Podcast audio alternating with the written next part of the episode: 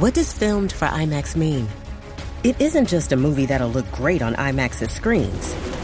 It means that hiding from a sandstorm feels like fear in every flicker. And every triumph is felt in every sound wave. And the things we've only imagined, you can truly experience those too. That's what filmed for IMAX means. Get tickets to experience Dune Part 2 now and IMAX's exclusive expanded aspect ratio.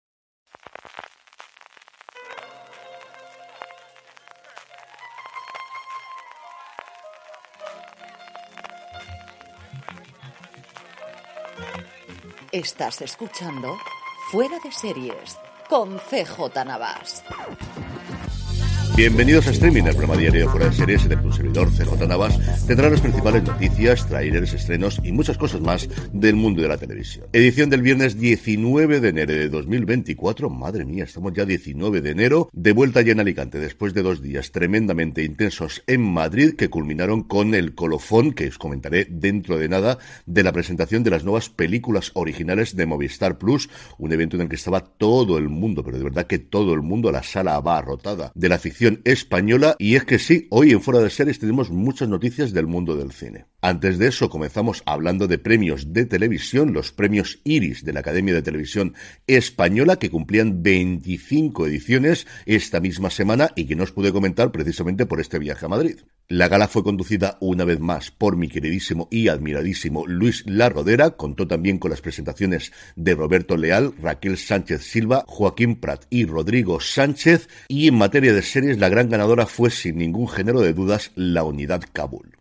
La serie de Movistar Plus se alzó con cuatro galardones, mejor ficción, mejor producción de ficción para Juanma Pagaza Urturdúa, mejor guion de ficción y también mejor dirección de fotografía de ficción. Como suele ser habitual en los series, el resto de premios estuvieron muy repartidos. Mejor actriz fue para Belén Cuesta por Cristo y Rey y mejor actor para Fele Martínez. Me alegré muchísimo de que un alicantino como Fele Martínez y al que además conozco antes de ser el Fele Martínez que conoce todo el mundo se llevase este galardón. El premio a la mejor dirección de ficción Antonio Mercero se lo llevaron Inma Torrente y Laura M. Campos por Valeria. Y por último, otro premio que también me dio muchísima alegría, el premio Iris de la prensa especializada fue para Amar es para siempre. Todavía queda mucho para que los premios Iris se conviertan en nuestros semis, pero yo creo que poco a poco, igual que todo en general de la Academia de la Televisión de los últimos años, van por el camino correcto. Por su parte, tuvimos también las nominaciones a los BAFTA de cine, una gala que se celebrará en Londres el próximo 18 de febrero y que una vez más podremos ver en España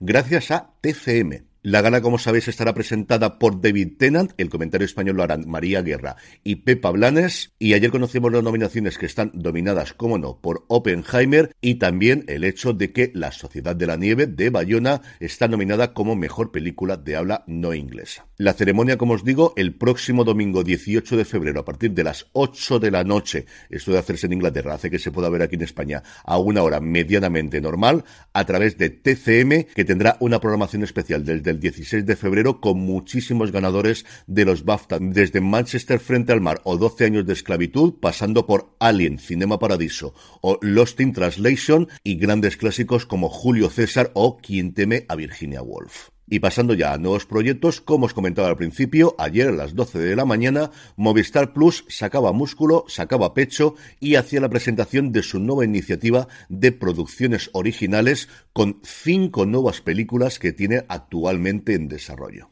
Las películas estarán dirigidas, entre otros, por gente que ha colaborado muchísimo con la plataforma de Telefónica desde que se metieron a hacer producción original, especialmente en materia de series, gente como Rodrigo Sorogoyen y Alberto Rodríguez, a los que se suman Oliver Lash y Ciar Boyain y, en su debut en la dirección, Ana Rujas. Una presentación que corrió a cargo de Domingo Corral, el director de ficción y entretenimiento de Movistar Plus, que confirmó, por un lado, que esta iniciativa no sustituye la inversión que actualmente está haciendo Movistar Plus en cine español, de en torno a 20-30 películas al año, en el que fundamentalmente lo que hacen es comprar los derechos de emisión posterior para la plataforma, que esto es una cosa adicional, que lo que quieren hacer es trasladar el éxito que han tenido con las series originales ahora también a películas, que plantean producir de 5 a 6 películas a lo largo del año idealmente proyectos autorales procedentes de productoras independientes, como es el caso de estas cinco, de unos presupuestos que oscilen de 5 a 10 millones de euros inicialmente, al tiempo que comentaban lo bien que funcionan las películas, igual que las series españolas en la plataforma. Ponía el ejemplo de que Modelo 77 había sido la película más vista en Movistar Plus durante el 2023, por encima de cualquier producción de Hollywood, y que la segunda había sido Asbestas. En cuanto a los proyectos en sí, la primera que se presentó es la que va a dirigir Icía Boyain, que es Soy Nevenka. Como podéis imaginar, la película se basa en el caso real de Nevenka Fernández, de la concejala del Ayuntamiento de Ponferrada, un caso que fue muy mediático cuando se produjo en su momento, del que hemos tenido varias series documentales que está desarrollando Icía Boyain desde hace un par de años, que habían estado visitando y entrevistándose con la propia Nevenka. No conocimos el casting, no lo conocimos en ninguna de las producciones, pero esta es una de las películas que estaba en un proceso más avanzado de preproducción. El siguiente en hablar fue Rodrigo Sorogoyen y de su producción solo conocemos el título. Él mismo decía que el día anterior había hablado con Domingo Corral y le preguntó, oye, ¿qué puedo decir? No, no puedes decir nada. La verdad es que en general la presentación fue muy divertida, nos reímos bastante, teniendo una complicidad muy, muy grande. Toda la gente que estaba en el mini escenario, porque al final era un escalón de altura lo que nos separaba a nosotros de ellos. Así que quedaros simplemente con que después de terminar de rodar Los Años Nuevos, la serie que actualmente está realizando para Movistar Plus, Sorogoyen dirigió una película llamada El Ser Querido. Alberto Rodríguez sí pudo decir más de su película, que actualmente no tiene título, que se situará en la costa andaluza, una trama de acción que retratará el tráfico de estupefacientes en la zona y la fascinación por el mal como espacio de libertad. El protagonista de la cinta es un buzo industrial de la zona de Huelva, una profesión que él mismo decía que era un fontanero con muchísima más peligrosidad, como podéis imaginar, que se ve implicado en el tráfico de sustancias ilegales. El siguiente en hablar fue Oliver Lash, que llevaba un pelo largo como cuando yo era joven y prometía. Qué envidia de verdad me dio el pelo de este hombre, bueno, el pelo y la planta. De verdad que es un tío que en persona impresiona bastante. Su película tampoco tenía título, él mismo decía que es porque normalmente no pone título a sus producciones hasta que no termina de rodarlas y no sé si también de editarlas, pero sí que tenemos la sinopsis. La película se desarrollará en Marruecos. Los protagonistas son por una parte un padre y un hijo que se presentan en una rave en Marruecos buscando a su hermana desaparecida en una fiesta pasada similar. Ahí se encuentran con cinco raveros, que así es como lo decía él a los asistentes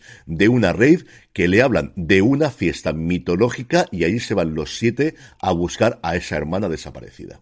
Una idea como mínimo curiosísima, no es el tipo de películas que a mí desde luego me atraigan inicialmente, pero oye, a ver qué tal está la cosa. Y la última en presentar fue Ana Rujas, una película tremendamente personal que ha escrito ella, que va a dirigir y que también va a protagonizar producida por Suma Content, por la productora de los artistas anteriormente conocidos como Los Javis, que estaban presentes en la sala en primera fila, llegaron un poco más tarde que los demás, porque al final son las estrellas que son. Una Ana Rujas que estaba tremendamente nerviosa, tuvo que parar como cuatro o cinco veces la presentación de lo emocionadísima que estaba, y su película se llama El Desencanto. Y si el título ha hecho que os venga a la mente la mítica película de Jaime Chavarri sobre los Panero, sí, sí, efectivamente la cosa va por ahí. El desencanto retrata el proceso creativo de Gloria, una controvertida directora teatral que está a punto de lograr su mayor éxito, estrenar El desencanto, una obra de teatro inspirada en el film de Jaime Chavarri. En el escenario, la familia Panero conversa y descuartiza a Miguelón, un padre, el padre de la clase obrera. Lo que nadie sabe es que este padre a quien representa en realidad es al padre de Gloria. ¿Cuándo podremos ver todo esto? Yo creo que alguna la podremos ver antes de final de año, primero en salas de cine, porque también Domingo Corral fue muy muy claro diciendo que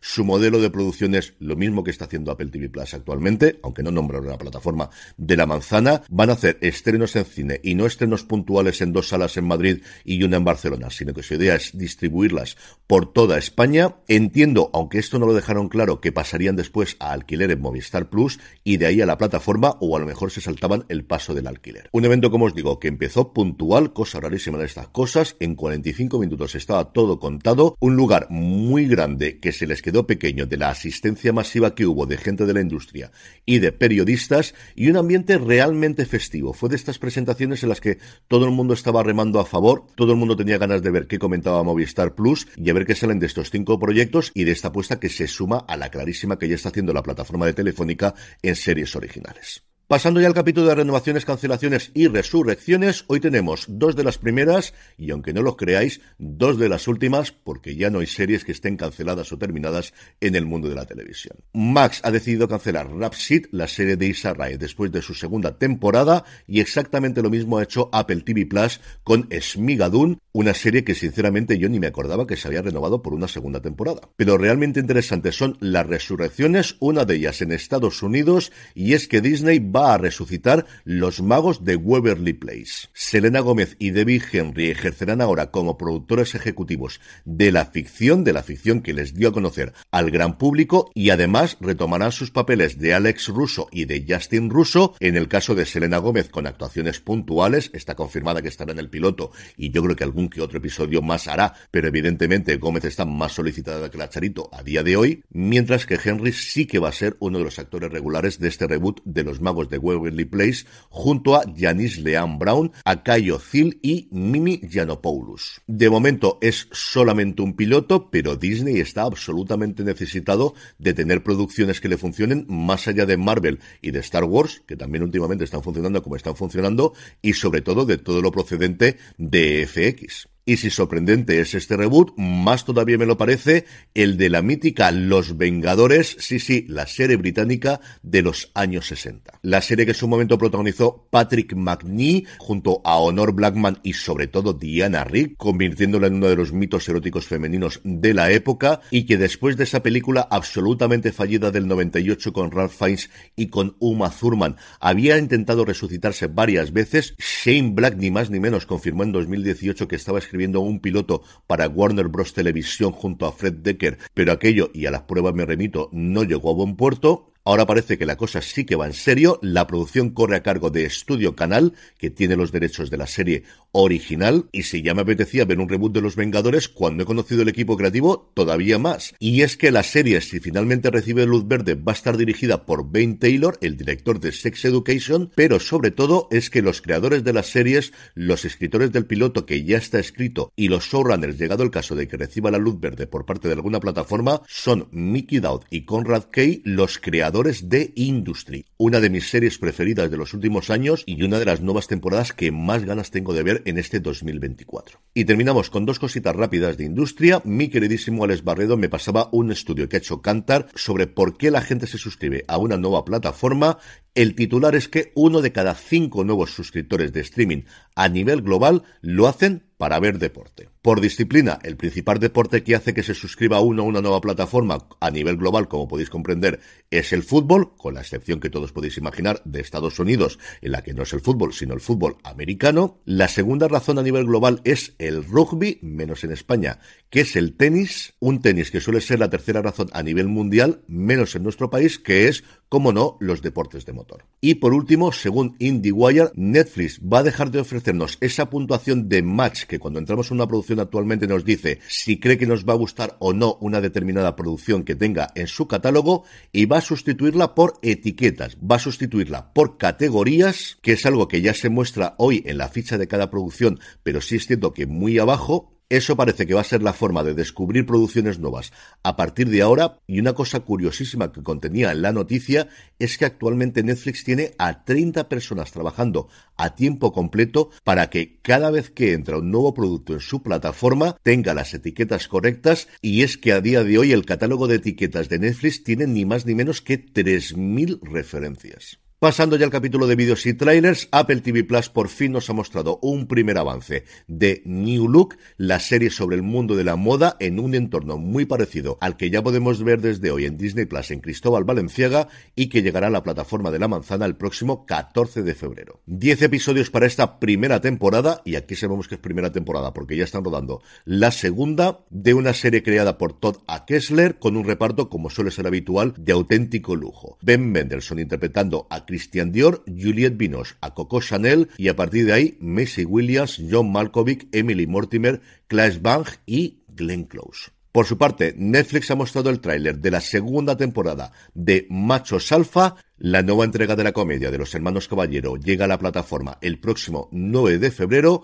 Volvemos a tener a Fernando Gil, a Gorka Ochoa, a Raúl Tejón, al recientemente ganador del premio Iris, Fele Martínez, a María Herbás, a Paula Gallego, a Raquel Guerrero y a Kira Miró. Y se añaden al reparto Carlos Areces, Adriana Torrevejano, Cayetana Guillén Cuervo, Juanjo Puscorbé y en uno de sus últimos papeles, después de fallecer tristemente estas pasadas navidades, Itziar Castro. Y por último, Cosmo ha mostrado un pequeño avance, 30 segundos, como suele ser habitual, en el canal de la tercera temporada de Ártico, que se estrenará el próximo lunes 29 de enero. Y vamos ya con los estrenos del día y del fin de semana, pero antes una pequeña pausa.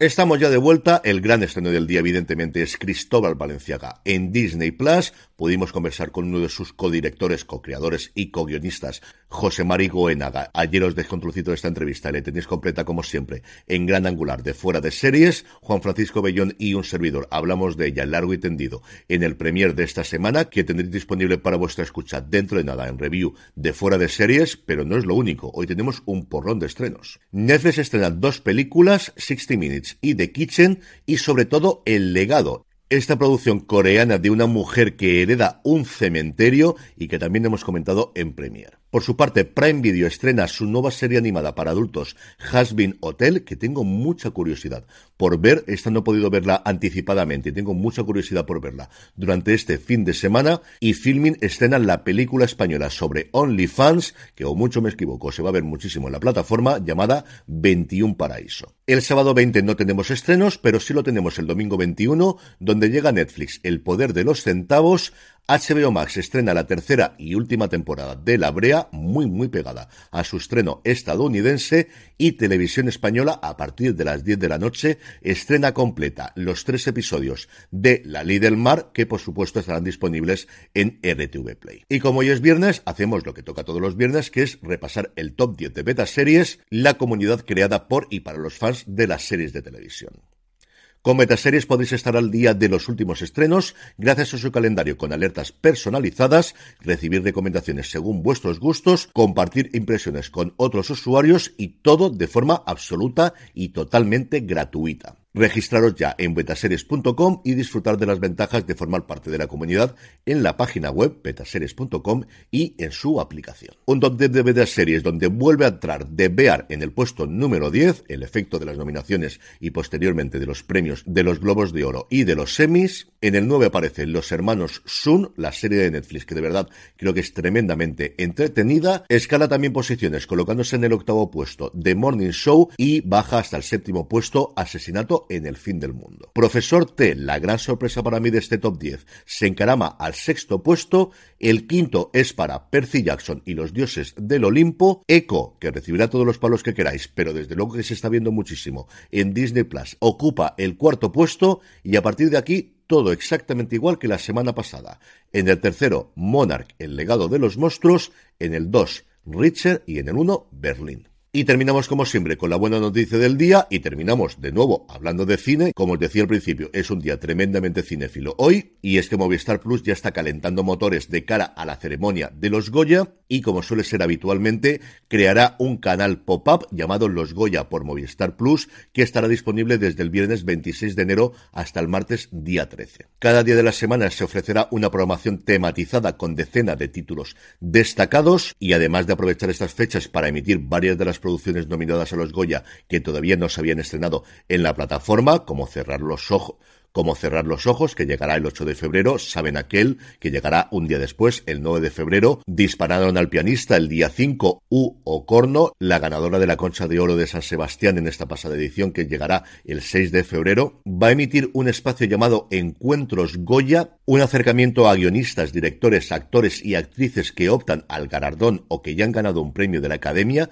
que me apetece muchísimo ver. Es algo muy similar a lo que hace todos los años de Hollywood Reporter con la carrera de los Oscars, que junta a los principales nominados para que hablen, antes solamente en texto y ahora también podéis ver los vídeos en YouTube que tienen sus momentos.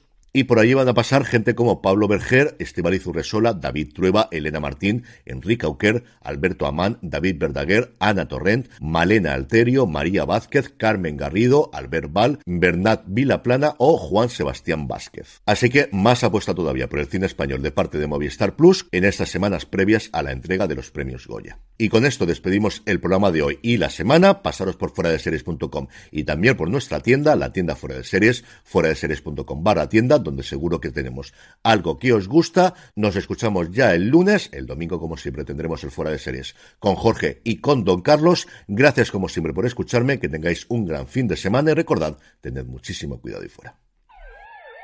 Broadway, progress, historic corner of People's Drive and 124th Street.